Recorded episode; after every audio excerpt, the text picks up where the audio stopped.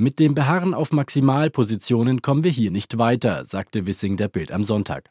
Es wäre den Menschen im Land nicht länger erklärbar, wenn nach monatelangen Verhandlungen erneut gestreikt würde, weil die Verantwortlichen keine Lösung finden. Wissing verwies auch auf die Folgen für die Wirtschaft, sollten neue Arbeitsniederlegungen den Güterverkehr lahmlegen. Die Verantwortlichen sollten sich ins Gedächtnis rufen, dass in Europa Krieg herrscht, so der Verkehrsminister. Die Tarifauseinandersetzung dürfe nicht zum Sicherheitsrisiko werden. Knackpunkt in dem Konflikt zwischen Unternehmen und Lokführern ist nach wie vor die Wochenarbeitszeit, die die GDL gerne von 38 auf 35 Stunden kürzen würde. Gewerkschaftschef Weselski will morgen Vormittag erklären, was die Lokführer nun vorhaben.